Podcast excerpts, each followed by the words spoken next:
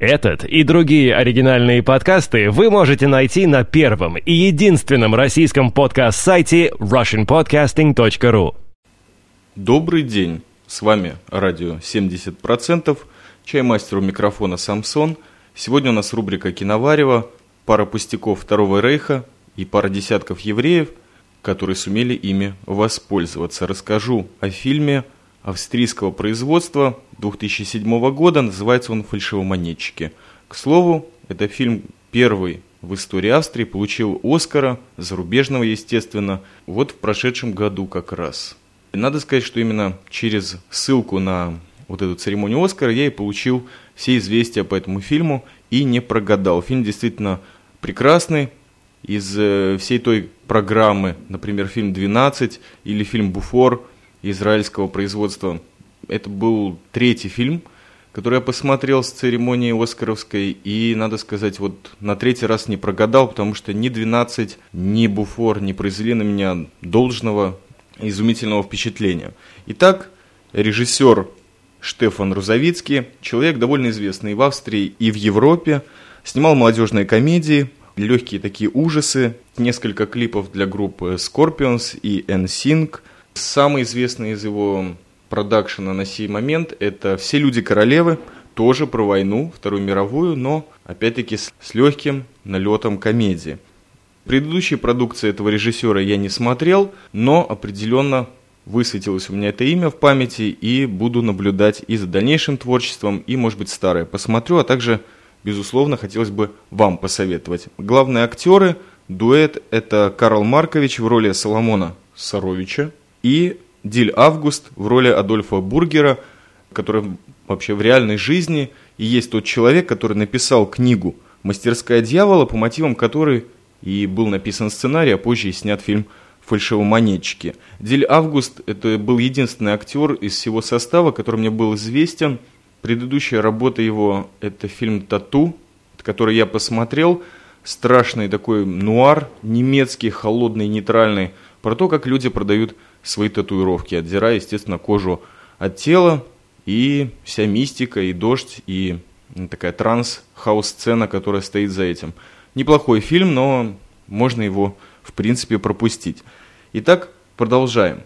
Начинается фильм э, где-то в Монте-Карло после войны, и сразу же сменяется картиной из Берлина 1936 года, где замечательный фальшивомонетчик, может быть, первый в Европе, Соломон Сорович, попадает в лапы некоего детектива, отсылается в лагерь, где, в общем-то, как настоящий вор, и не просто вор, а еще и художник, представляет собой пример замечательного выживания. То есть и там он не умирает от голодной смерти от побоев, а рисует нормальные нацистские картинки, плакаты, разрисовывает домики офицеров, пока в 44 или 43 году становится одним из тех евреев, которые включены в список участников операции «Бернхард», настоящей операции Рейха, которая имела место быть.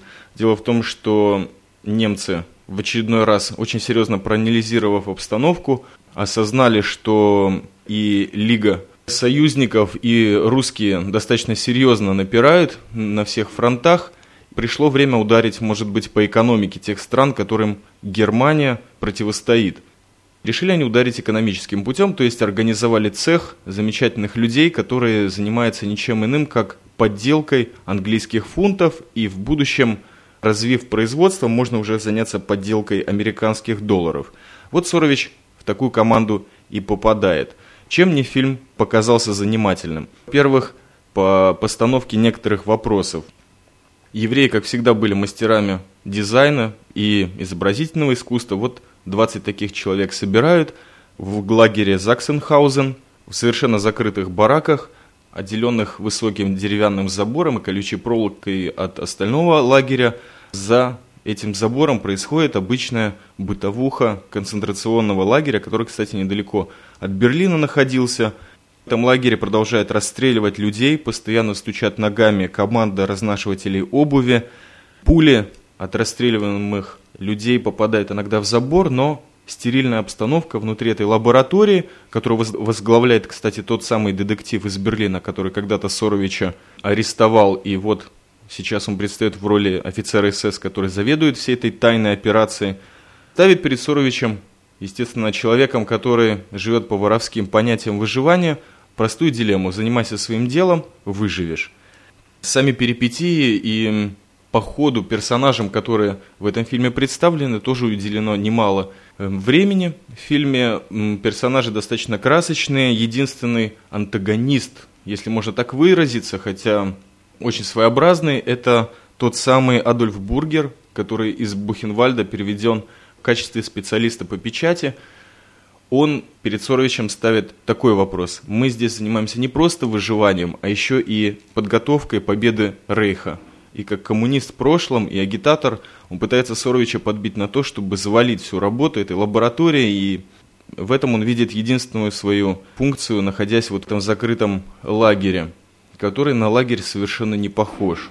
В этом и эксклюзив этой дилеммы, моральный, может быть, а может быть, вопросов просто жизни и смерти, помогать ли нацистам, спасая собственную жизнь, и иногда жизнь тех товарищей, которые все-таки находятся вместе с тобой и работают – потому что Сорович все-таки поставлен главным как профессионал, или саботировать эту работу этим небольшим шажком, продвигая победу союзников и окончательное падение Германии.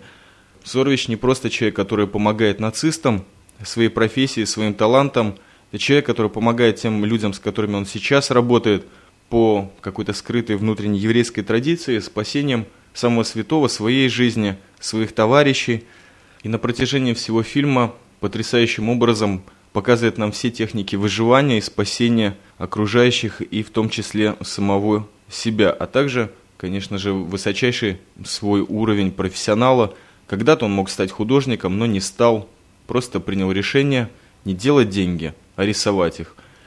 Второй аспект, который мне в этом фильме очень понравился, это сама подача материала достаточно сложного и проблематичного, ведь огромное количество фильмов уже в качестве шедевра о катастрофе еврейской и о Второй мировой войне было снято, но этот фильм, во-первых, имеет огромное количество комических элементов, именно самого вот этого описания быта лаборатории, а также иронического отношения и во многом нейтрального.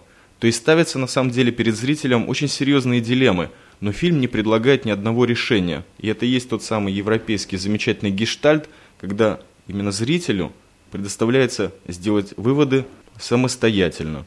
Фильм легкий, снят, безусловно, под голливудские стандарты. Замечательная музыка, сцены в лагере смежаются сценами какой-то полуэлитарной жизни в Берлине и в Монте-Карло. В этом весь талант подачи материала фильма. Балансировать на грани комичности ситуации, абсурдностью и серьезным материалом, который лежит все-таки в основе. Так что зрителю предоставляется посмотреть, чего я вам желаю, и сделать свои выводы. Это, безусловно, один из тех фильмов, который, наряду с прекрасной жизнью, войдет в историю еще одной тайны Рейха и евреев во Вторую мировую войну. Спасибо за внимание. Всем приятного просмотра.